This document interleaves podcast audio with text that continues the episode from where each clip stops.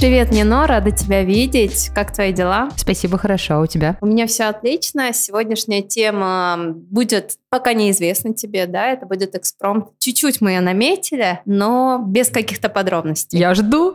Тема такова. Пить или не пить? Вот в чем вопрос. Ну, красота. Моя любимая тема. Будем обсуждать новогодние корпоративы. Как тебе такое?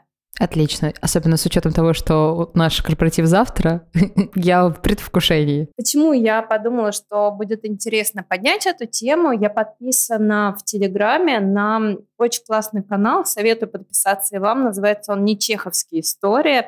Это канал Анны Симаковой, э, директора клиники ранней реабилитации «Три сестры». И Анна приводила на своем канале цитату Анны Вау. Это специалист и преподаватель по культуре речи. И следующую цитату я ее сохранила, зачитаю специально для подкаста. «Если ты руководитель, то даже на корпоративе держи планку, произнеси короткий тост и безалкогольное шампанское – не сбивайся в стаю с любимчиками и уезжай домой первый. Что думаешь, Нино? Я бы боялась такого руководителя, если честно, потому что не внушает доверия меня. Ну, то есть я не считаю, что перегибы — это хорошо. Не осуждаю, есть разные отношения к коллективу, но меня лично как часть коллектива, такой руководитель скорее угнетал бы. Я бы сама ждала бы, когда он первый уйдет с этой вечеринки. Знаешь, я поделилась этой цитатой еще со своими друзьями, узнать их мнение. На что они мне сказали, что, ты знаешь, иногда действительно здорово, когда руководители уезжают пораньше, так проще расслабиться. Как тебе такая интерпретация? Да, но тут же не только про то, чтобы уехать первым, тут еще момент остальных критериев, которые должны соответствовать руководителю. Но опять-таки тут история про то, как, какой уклад в коллективе. Если мы говорим о жестко вертикальной иерархии, что, честно говоря, мне как-то внутренне сложно смириться с такой вертикалью, опять-таки, то, скорее всего, тут действительно этот свод правил, он жесткий и верный. Я просто все представляю картину, как руководитель стоит, засчитывает тост, и все вокруг в кружочек улыбаются и хлопают. Но сказать, что такая встреча будет душевной и что можно надеяться на искренность и откровенность со стороны коллектива, а я все-таки считаю, что корпоративы, они помогают создать эту атмосферу дружественности. Я не говорю про танцы на столе, но мне сложно немножко с одной стороны, потому что я всегда стараюсь э, держать отношения с людьми, с коллективом, с руководством довольно искренне, мне так кажется, по крайней мере. И поэтому мне кажется, что такое отношение, когда ты отчитался, появился, выполнил свою миссию руководителя и ушел, у меня бы это не оставило ни грамма душевности, и я бы вот сидела бы и, ну, спасибо, что пришли. Но сказать, что я получила бы удовольствие, наверное, нет. Потому что все-таки, когда появляется руководитель на мероприятии, хочется услышать нужные слова, важные слова, особенно если был очередной тяжелый год, то ну что-то, что тебя подбодрит, и что-то, что внутренне удержит тебя в рамках этого сообщества. И придаст сил на следующий год. В общем-то, да. Про то, что пить от безалкогольное, ну, опять-таки, есть разные люди. Есть люди с нарушением потребления алкоголя. А Я... А можно здесь небольшую ремарку, что в медицине, да и вообще нет безопасной дозы алкоголя вообще где-либо признанной. Стоит оговорить и это, Э, стоит обсудить и пользу, и риски, и негативное воздействие. Это называется правильно, чтобы не вешать ярлык, чтобы не стигматизировать человека. Это не алкоголизм, это не алкоголик, это нарушение потребления алкоголя. К сожалению, у нас часто даже в медицинском сообществе, даже у людей, которые довольно тесно работают с такими пациентами, они часто говорят алкоголик, алкаш и прочее, что мне кажется неприемлемым, потому что это в первую очередь сильно уменьшает вероятность того, что человек сможет справиться, потому что вы как лечащий доктор явно не поддерживаете его такими словами. Вот, ну, к чему я все это говорила, что если у человека есть данная проблема, то явно не стоит подставлять ему стакан с алкоголем и говорить, что слушай, ну сегодня разочек, э, там дальше все, все норма, снова, пожалуйста, в завязку. Вот, поэтому Поэтому тут момент того, кто как решил. Еще очень люблю историю, когда женщина в кругу с шампанским, и кто-то отказывается, и тут, а ты что, беременна? И ты такой, господи, нет. Да, мне повезло, я с таким не сталкивалась. Ну вот э, бывает. Но это не всегда. Это можно тактично сказать, спросить, если интересно. Женщинам, к сожалению, женщинам часто задают такой интересный вопрос. Так что если ты руководитель, и ты с э, безалкогольным шампанским... Да, то ты беременный руководитель. Да. В общем, я бы холодно отнеслась к такому участию. Скорее так. Если сказать мой идеальный портрет руководителя... Идеальный руководитель на корпоративе. То, наверное, придешь ты первым или последним, это не так важно. Если придешь первым, то будешь всех встречать и помогать э, устроиться комфортно. Если придешь последним, ну и будешь э, феерично. я помню, когда я занималась гитарой, нас назначали последним номером, я всегда очень сильно переживала, что мы последний, потому что никому не будет интересно. А мне говорили, что нет, слушай, вы же зажигаете. Конечно. Да, поэтому... Вас оставляют на десерт. Ну, возможно. В 14 лет очень слабо в это верится. А, но как факт, что да, ну, то есть э, ты войдешь, и праздник начнется, потому что, опять-таки, всегда люди все же ждут руководителя, потому что им интересно и важно, что они услышат. Как раз во время этого этого первого тоста. А тост, я считаю, что, конечно, это важная часть, потому что эти слова будут услышаны, и все внимательно всегда относятся к этому. Поэтому... Надо подготовить тост на завтра. Я так думаю, да.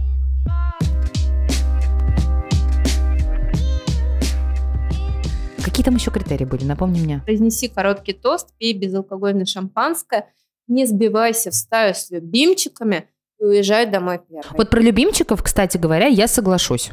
Потому что очень стоит постараться, понимаю, что часто это нереально, когда особенно большой коллектив, но постараться пообщаться с максимальным количеством людей, особенно если ты знаешь, что у кого-то есть какие-то тяжелые моменты, карьерные, личные, возможно, поддержать, потому что иногда такие разговоры, в моей жизни в частности так было, они очень могут помочь остаться, потому что ну, ты чувствуешь поддержку в тот момент, когда тебе это больше всего нужно. Поэтому, наверное, из всех этих пунктов именно стопроцентно я согласна с этим. А как ты считаешь, ты согласна? данным тезисом, цитатой? Наш коллектив и наша клиника про другие отношения. Мне так кажется. Мы как большая семья, у нас небольшая клиника, у нас всего лишь 7 кабинетов, и у нас докторов 20 человек. Поэтому я себе слабо представляю, как я, мы завтра с тобой придем на корпоратив, э, скажем короткий тост, возьмем безалкогольное шампанское и уйдем пораньше. За ручку и в закат. Да, за ручку и в закат. Да, ну, вот меня что всегда радовало, что я не видела четкой вертикали. То есть а, определенно она есть. Без этого нет какой-то наверное, субординация сложное слово в этом, но опять-таки вертикаль все равно присутствует. Но когда она жесткая ультимативная, это порождает э, негативный эффект, это порождает какой-то степень лицемерия и, наверное, желание уйти. Ну да, я в такие моменты откатываюсь в что-то советское. Как ты правильно отметила, про то, что прийти, отметиться, да и все. Вот я галочку поставил, да и ушел. Разве это про руководителя? Руководитель – это как родитель. Это человек, который всегда подставит плечо. Мне так кажется. Да, это про вертикаль, но это такая мягкая вертикаль. Вот это тонкая грань между мягкой и жесткой. Только что просто обсуждали, а вообще возможно ли это горизонталь? Мне кажется, ну, это утопия. То есть это тот идеал, к которому стоит стремиться, но бывает так, что некоторые решения принимаются, да, сообща, да, вместе, но, к сожалению, бывает такое, что то или иное решение может быть сложным, требовать какого-то внутренней, ну, решимости, наверное. Да, еще она может требовать времени, то есть есть какое-то короткое время, ты не можешь обсудить его с коллегами для того, чтобы не единолично принять решение, а принять его посоветовавшись, но иногда ты сильно ограничен во времени. Тебе приходится принимать какие-то сложные решения самостоятельно. Ну, это вопрос того, у кого какие полномочия. Всегда можно взять все на себя, но, как мне сказал один очень умный человек, это мешает расти. И я тут долго думала и согласилась. Как человек, который любит все взвалить на себя. Да, это правда определенно мешает, потому что и во времени мы ограничены, и во внутренних силах ограничены. И поэтому посоветоваться круто, но иногда бывает, что да, решения бывают сложными, и тут без вертикали, наверное, справиться сильно сложнее. Потому что, ну, это идеал. Ну, то есть я очень хотела бы, чтобы это работало, чтобы каждый был ответственен перед собой, перед коллективом и прочее. Но это тоже, мне кажется, попахивает чем-то, правда, советским. Наверное, это то, во что хочется верить. Пусть будет так.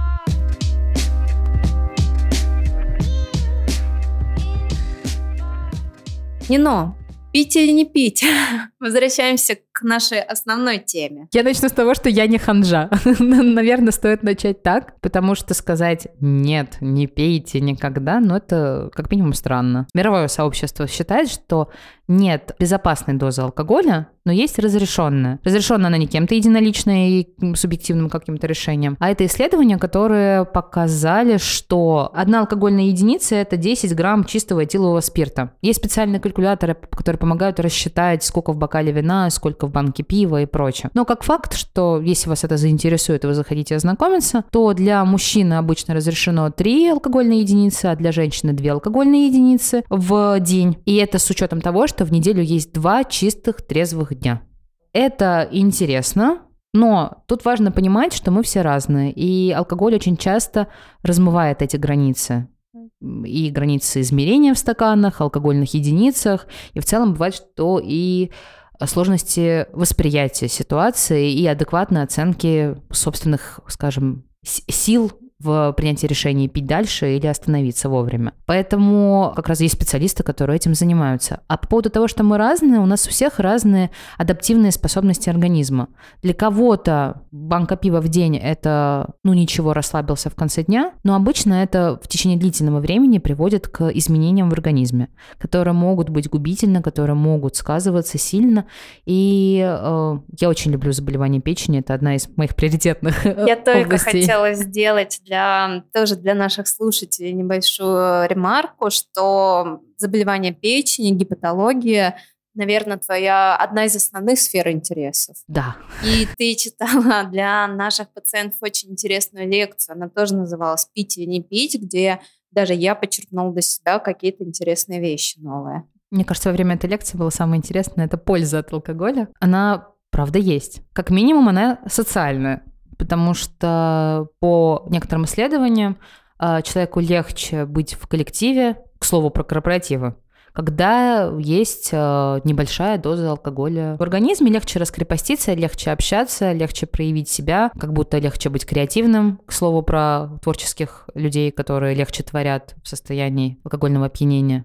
Но, как говорил Хемингуэй, я могу ошибаться, но твори пьяным, редактируй трезвым. Ну, понятно, что у Хемингуэя явно были проблемы с э, потреблением алкоголя, но как факт, что писал он замечательно. А по поводу наших дорогих коллег с мигренью, лучше, да, даже с алкоголем раскрепощение, наверное, не всегда возможно, потому что есть какие-то заболевания, где даже небольшая доза алкоголя может сказаться на вашем самочувствии. Но здесь тоже можно добавить, что зависит от алкоголя, потому что, если не ошибаюсь, с мигренью лучше не смешивать красное вино. Лучше вообще не смешивать разные виды алкоголя, и э, красное вино чаще вызывает обострение мигрени. Да, это связано с уровнем танинов, которых больше именно в красном вине. Абсолютно точно, потому что чаще всего похмелье в общественном смысле, который мы понимаем, Потому что есть разница между медицинским смыслом похмелья и социальным. Социально это когда на следующий день болит голова, когда разбитость, ну вот это мне кажется, почти всем известное состояние. Как раз чаще всего это связано с теми самыми тонинами, с э, веществами, которые вырабатываются в процессе брожения. Если мы говорим про похмелье в медицинском смысле этого слова, то имеется в виду, когда человек э, регулярно принимает э, алкоголь, и, соответственно, а, когда он испытывает на следующий день плохо, ну, когда он чувствует себя плохо на следующий день, и без очередной дозы алкоголя лучше ему не станет. То есть это один из как раз признаков нарушения потребления алкоголя, что требуется постоянная подпитка, постоянное, скажем так, нахождение в той или иной степени алкогольного опьянения. То есть во время похмелья лучше не употреблять напитки, которые ты пил накануне. Скорее, если организм требует очередной дозы алкоголя, то это уже такие яркие звоночки, что пора бы дойти до специалиста. Потому что вот это опохмеляться, оно чаще всего свойственно людям, у которых уже вырабатывается э, зависимость. А если мы говорим про состояние, когда вы перепили на корпоративе, праздники, дни рождения, Новом году, да, на любом, скажем так, мероприятии, на следующий день болит голова, ну, есть несколько классных способов этого избежать. Иногда бывает, что в меру генетических особенностей у некоторых людей ферменты работают иначе, и та токсичная часть которая есть в организме в процессе пищеварения, в процессе метаболизма, а, она может а, длительно сохраняться в организме, и как раз лучший способ этого избегать, ну, если уж так сложилось природно, то это закусывать, то есть... Пить больше воды. Пить больше воды, потому что с алкоголем наступает обезвоживание, и, соответственно, чувствуем мы себя хуже. И закусывать, стараться жирной белковой пищи. В любом случае на UpToDate мы не найдем этой информации. Найдем. Найдем? Найдем, найдем, там все расписано. Там как раз очень так подробно. Инструкция к применению. Скорее, да. Как объяснить человеку, пациенту легкими простыми словами, потому что там есть раздел для пациентов. В разделе для пациентов там как раз много про это. Кстати, интересно было. Я когда перед лекцией читала, но это были такие, там есть э, мини-лайфхаки, но фактически основные тезисы эти вот два. Питание и отсутствие обезвоживания. Туда это очень классный ресурс, которым пользуются наши коллеги в чайке Тбилиси. Мы сами регулярно прибегаем но мне даже мне пришло в голову, что даже на эту тему там будет статья. Это очень круто. Зайду после нашей встречи, почитаю. Ксюш, мне интересно твое мнение. Если так сложилось, что ты видишь на мероприятии... Лучше давай про корпоратив. Если ты видишь на корпоративе, что тот или иной сотрудник перебрал, ведет себя так, как ему обычно не свойственно, то как ты думаешь, из позиции руководителя и из позиции сотрудника, коллеги, друга – как лучше поступить в данной ситуации? Интересный вопрос. Спасибо, Нино. Я ни разу не была в такой ситуации, и мне кажется, не окажусь. Во всяком случае, завтра я в ней точно не окажусь, потому что я уверена в своих коллегах, уверена, что ну, не произойдет такого. Хотя вот тут вот люди мне почему-то кивают. Говорят, что нет, такое может произойти. Ну, посмотрим. Что я сделаю? Наверное, как-то я в сторонку отойду с человеком, спрошу, как дела, как самочувствие, не нужна ли какая-то помощь. Может быть, вас дома уже ждут. Не знаю, это правда сложный вопрос, потому что он же про личные границы, человек отдыхает, да. Я думаю, что если состояние человека, да, как-то сказывается на окружающих э, и на дальнейшем празднике, то, конечно, наверное, стоит что-то предпринять. Но еще раз повторюсь, э, мне даже сложно фантазировать, видишь, на эту тему, потому что я не была в таких ситуациях, я окружена людьми, которые ну, не допускают такого поведения. Обычно. Я, если честно, была в такой ситуации, но я в тот момент решила для себя, что лучше не вмешиваться, о чем потом очень сильно пожалела. А кто-то вмешался, помог? Да, кто-то вмешался, но помог не так, как мне хотелось бы, наверное. А как тебе хотелось бы помочь? Ну, я считаю правильным. Но опять-таки, когда человек э, находится в алкогольном опьянении, то довольно сложно помочь ему принять то или иное решение. Но всегда есть как-то обтекаемый способ. Просто когда ты сам на празднике, наверное, не очень хочется себя этим утруждать. Будем честны. А, но опять-таки, ну, это был не для, для меня не очень близкий человек, поэтому сказать, что я вдруг тут решила сыграть спасателя, тоже было неверно ну, были другие коллеги, которые тоже были близки, но они тоже были заняты своим праздником. Я просто знаю, что потом там было не очень хорошее продолжение истории. Опять, ну, ситуация, обстоятельства, не бывают в жизни разными, но мне кажется, что тут очень важно помочь, правда, сказать, что вечер, наверное, уже был очень классным и интересным, и, наверное, стоит его закончить на этой прекрасной ноте. Но опять-таки ты же не будешь провожалой, ну, то есть вот это вышибалой, точнее. Но мне кажется, это тоже неправильно. Поэтому вот тот, тот момент я тоже замешкала. И сейчас я вот обсуждаю и думаю, как бы я поступила. Ну, не хочется быть этой училкой, которая, ну, ты все, ты провинился, уходи. Ну, это же странно. А мне кажется, в такой ситуации, если и я, и ты затрудняемся дать один ответ, то две головы лучше, чем одна. И, наверное, в такой ситуации стоит э, прибегнуть к помощи кого-то еще и сказать, что, слушай, вот нашему коллеге как будто бы нужна наша поддержка. Мне тоже кажется, что, ну, мы все равно все плюс-минус знаем, кто в коллективе дружит, и помочь, подсказать, что, слушай, ну вот, боюсь вмешаться, давай ты мне поможешь. И вероятность успеха, мне кажется, сильно выше становится. А так, э, если люди веселятся, и это никому не причиняет дискомфорта и вреда, да супер, класс, пойте, танцуйте, это же, мне кажется, наоборот, всегда радует очень сильно, когда ты видишь, что человек может быть таким, что он не всегда в халате со строгой прической и прочим, а может и петь. Э, окажется внезапно, что он знает очень много других классных конкурсов.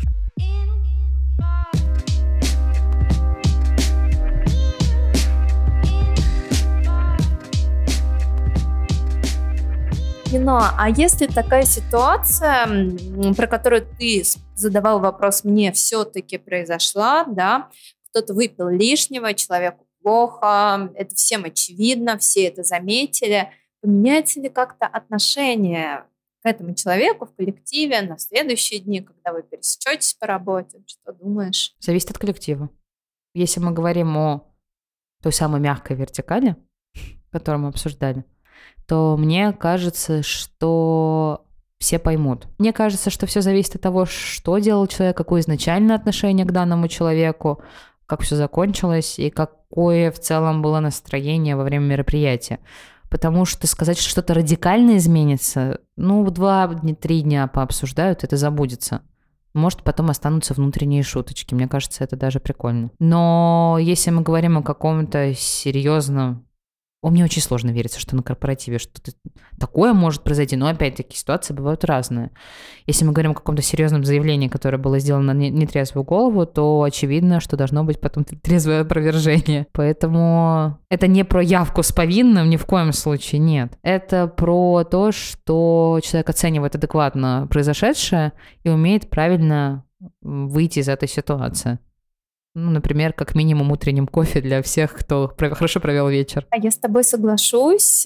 Кстати, классная идея про кофе. Будь я на месте этого человека, я бы сделала бы так же. Ну, кстати говоря, мы усилим обезвоживание и головную боль, поэтому, наверное, лучше стакан воды или минералки. Да, ну, а можно кофе вместе с минералкой.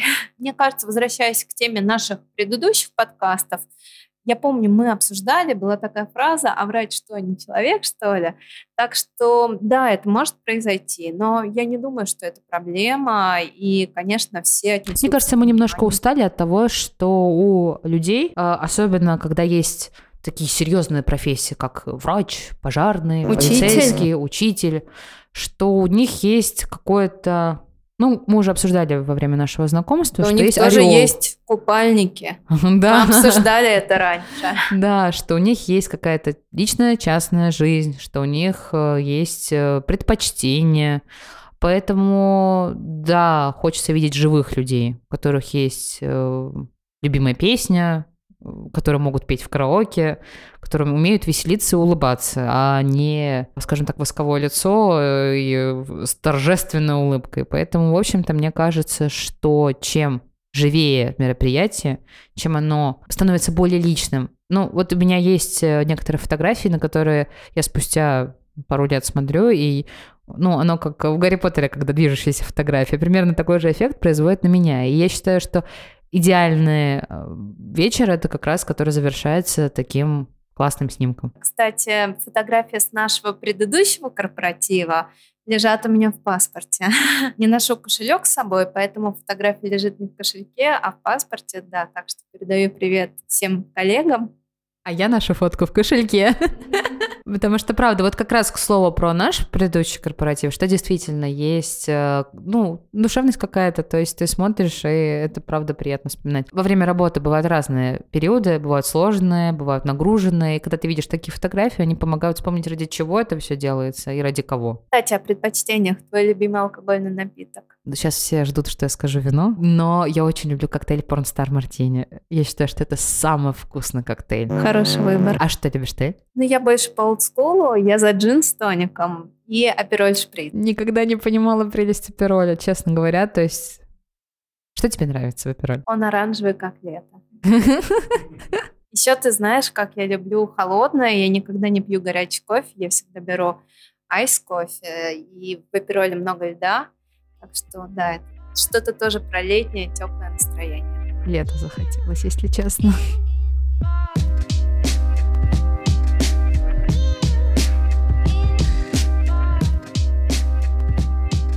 Мне интересно, а, раз мы заговорили про фотографию с корпоративом, какой корпоратив в твоей жизни был самым запоминающимся и почему? Это определенно корпоратив фотография, фотография с которого лежит у меня в паспорте. Наш предыдущий корпоратив в Чайке Тбилиси был в стиле Барби, в стиле нашумевшего фильма.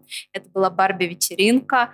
Мы пришли не в розовом, но элементы розовой в одежде были. Вся клиника была украшена розовыми шариками, была розовая фотозона. Более того, мы смотрели фильм «Барби». Правда, у нас случились какие-то технические неполадки, мы смотрели его без звука.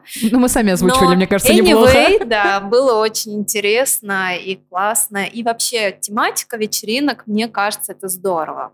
Это и запоминается, и есть приятная подготовка, да, и получились очень классные кадры. Я абсолютно согласна. То есть это явно входит в тройку лидеров.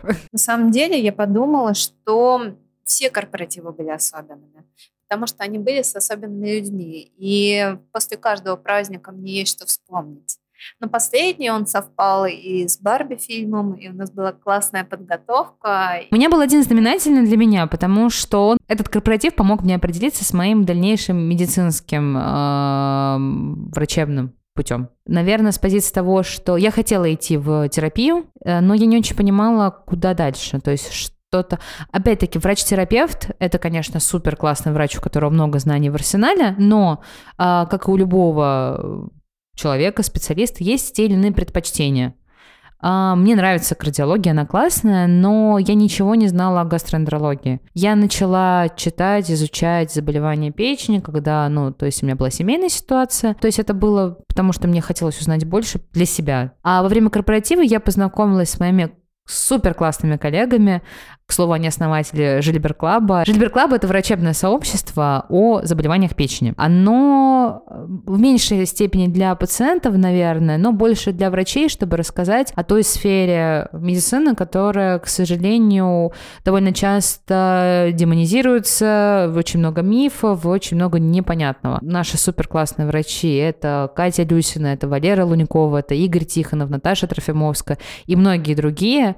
А, они как раз помогают помогают врачам ориентироваться правильно, что там синдром Жильбера, к слову, почему они так назвались, что это ничего страшного, что это просто особенность организма, что это не нужно лечить. Ну, про это, мне кажется, можно отдельный подкаст огромно записывать. Но как факт, что я случайно в этот вечер оказалась э, рядом ну, с Катей не случайно, а вот с Валерой оказалось случайно. И слово за слово про разговор, про то, и в общем, честно говоря, загорелись у меня глаза, потому что, ну, так интересно он рассказывал, что я решила, что супер, надо идти узнавать. И как раз после этого корпоратива я впервые побывала на приемах у Екатерины Люсиной. И после этого я как раз начала очень глубоко изучать и интересоваться гастроэнтерологией, а в частности как раз гепатологией.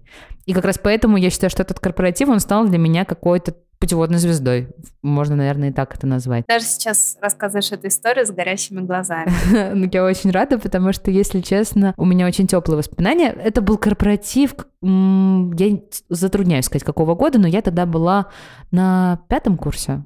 То есть э, я уже работала в «Чайке», но будучи ассистентом, а, и это был как раз момент, когда нужно принимать решение, потому что нужно готовиться к поступлению в ординатуру. И, в общем, мне это было очень интересно, и это, это было определенно каким-то знаком свыше, пусть будет так. Корпоратив Тбилиси помог мне не пасть духом, когда было тяжело, когда скучаешь по дому, когда оказываешься в обстоятельствах, которые ты, возможно, а, частично не в силе изменить, а, а тут, когда ты видишь весь этот драйв в людей, смех, то ты понимаешь, зачем это делается изначально, для кого это делается. Да, это пациенты, это огромное количество людей, которым мы помогли, но также это и врачи, которые каждый раз подпитываются тем, что они могут помочь, что у них есть возможность помогать в классных э, условиях, в классных, классной атмосфере, и когда ты видишь, что люди получают удовольствие от процесса. И, в общем-то, я думаю, что да, у нас была классная розовая тусовка.